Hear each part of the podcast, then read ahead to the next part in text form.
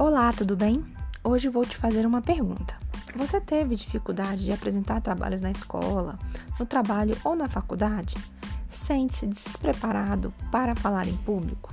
Se você respondeu que sim, para alguma dessas perguntas é possível que você se sinta inseguro para falar nessas situações, porque provavelmente você não foi ensinado para fazer isso é, falar em casa e com os amigos não é a mesma coisa de ter uma boa oralidade em público ou em outra situação.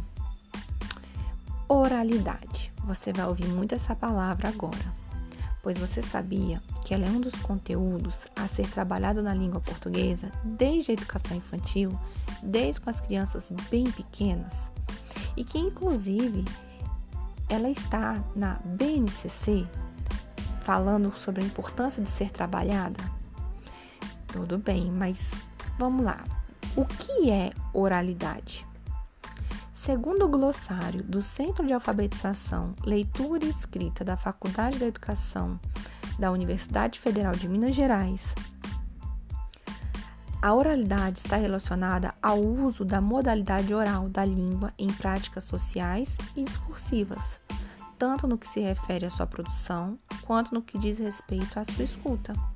Envolve a ação de linguagem de sujeitos ativos e responsivos em contextos interacionais diversos, públicos ou privados, e registro de linguagem variados, formais ou informais.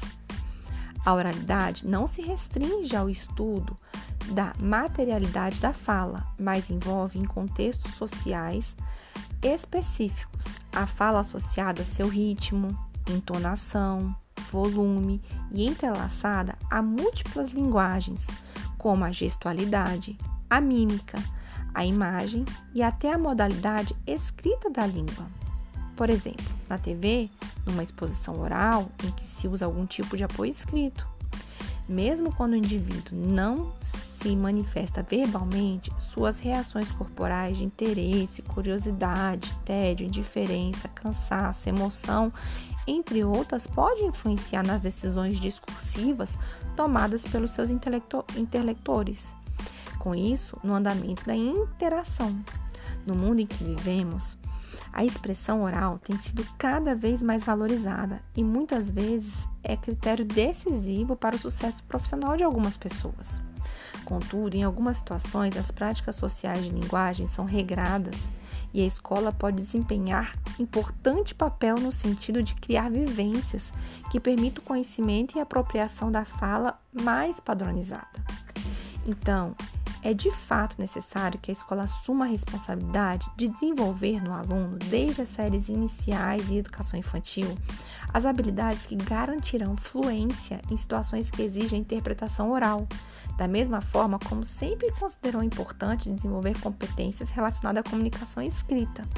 Assim, se a rotina escolar dedica todo um planejamento de atividades para a escrita, por que não inserir em seu calendário de atividades regulares ensinos que possibilitem o aluno aprender verdadeiramente aquilo que muitas vezes foi entendido como aprendizagem natural do indivíduo, aquela que não há necessidade de ser ensinada? Mas vimos que precisamos planejar atividades de oralidade que devem se levar em consideração o intelector, o ambiente e o gênero textual desenvolvido. Uma exposição oral, uma palestra, uma entrevista ou um discurso são gêneros mais estruturados e precisam previamente ser planejados, podendo dessa forma ser foco de ensino de algumas escolas. Nesse sentido, além do conteúdo e estrutura, precisamos ensinar e preparar nossos alunos também em questões como a entonação da voz, modulação, postura do corpo, a expressão de gestos e até a quantidade de interlocuções que será permitida por parte da plateia. Então, rapidamente, como podemos sugerir para vocês desenvolver essa oralidade? Podemos, sabe o que? Realizar regularmente atividades que propiciem condições espontâneas da prática da oralidade. Contação de história, reconto, conversa em grupo, entrevistas direcionadas. Que tal gravar com a sua turma um podcast? Vídeo para uma rede social e, junto com os estudantes, observar os aspectos que precisam ser revisados.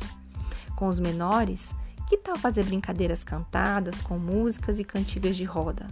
Ou faladas como trava-línguas e parlendas? Ah, estratégias como essas, quando incorporada no cotidiano da sala de aula, tende a facilitar o desenvolvimento dos estudantes da percepção de sua comunicação oral, tão necessária em todas as esferas de integração social, exigindo aprimoramento dessas competências. Então, é uma prática que deve ser incorporada no dia a dia de forma sistemática que possibilite a proficiência das habilidades dos estudantes.